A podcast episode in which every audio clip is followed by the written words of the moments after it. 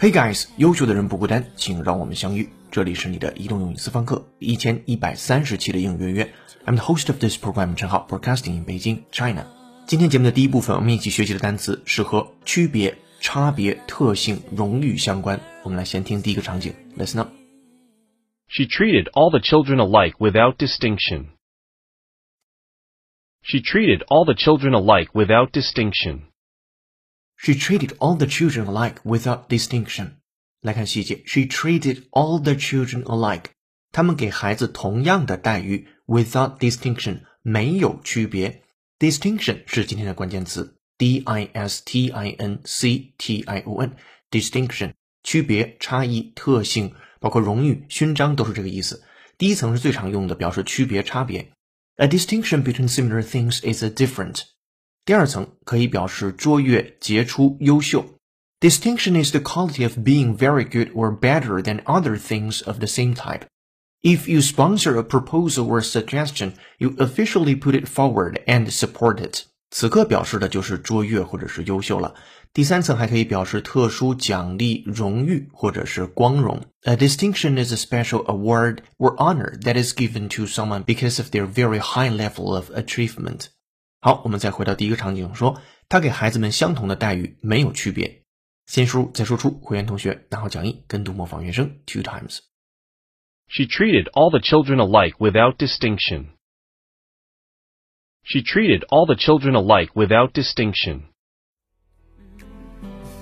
So tell me why I feel this aching. Oh, every time Alright，场景一结束，我们来听场景二，Listen up, please. It is doubtful that most people make hard distinctions between public and private transport. It is doubtful that most people make hard distinctions between public and private transport. It is doubtful that most people make hard distinctions between public and private transport. 来看细节，It is doubtful，一件事呢是很难说的，令人产生怀疑的。That most people， 很多人 make hard distinctions，他们在做着非常艰难的区别区分 between public and private transport。多数人是否能够将公共交通工具和私人交通工具辨别清楚，还很难说。好的，跟读模仿原声，会员同学拿好讲义 two times。It is doubtful that most people make hard distinctions between public and private transport. It is doubtful that most people make hard distinctions between public and private transport.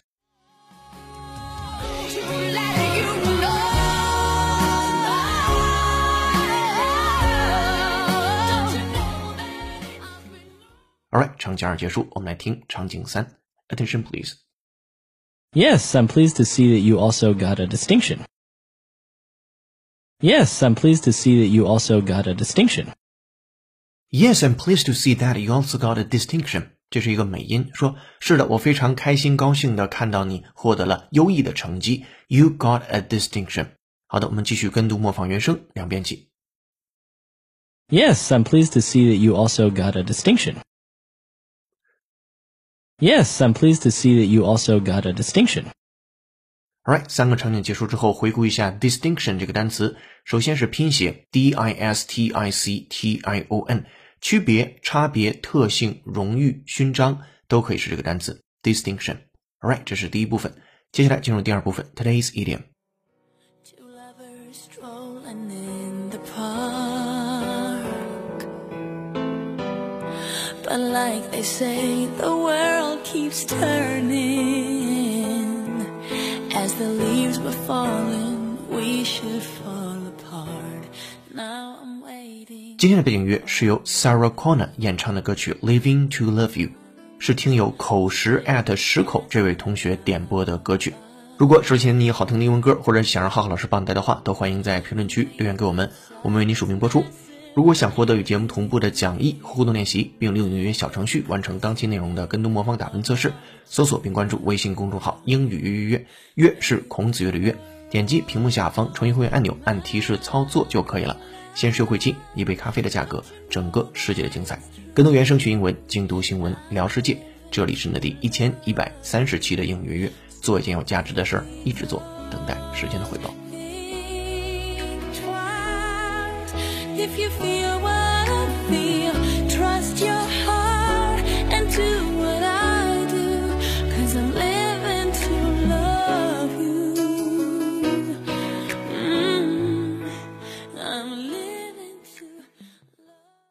Today's idiom 今日习惯用语一清二楚，显而易见，plain as the nose on your face，就像你的鼻子在你的脸上一样，plain 一清二楚的，明明白白的。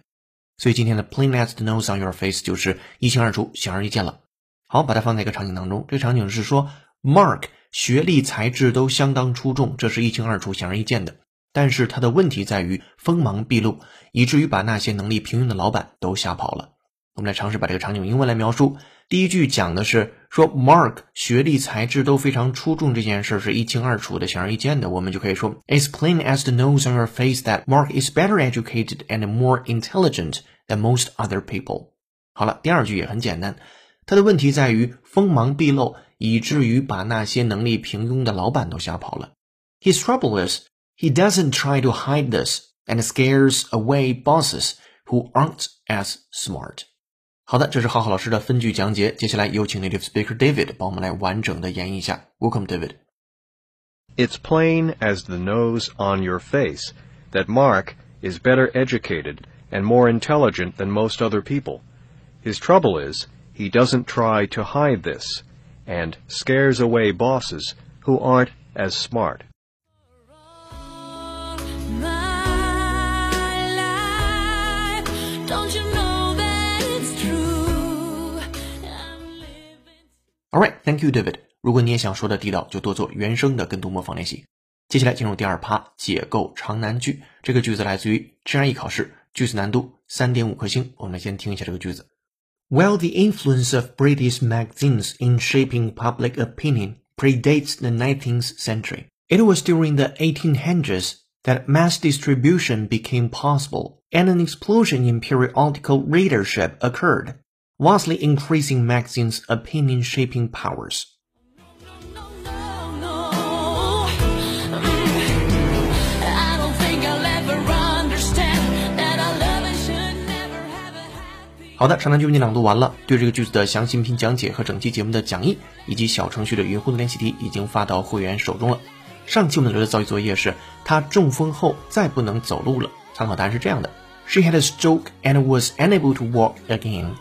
今天我们留的造句作业是利用在第一部分讲到的单词说出来下面的句子。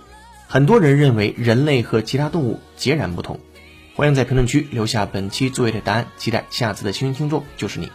今天在微信公众号准备的英语原声视频是冥想有怎样的惊人好处？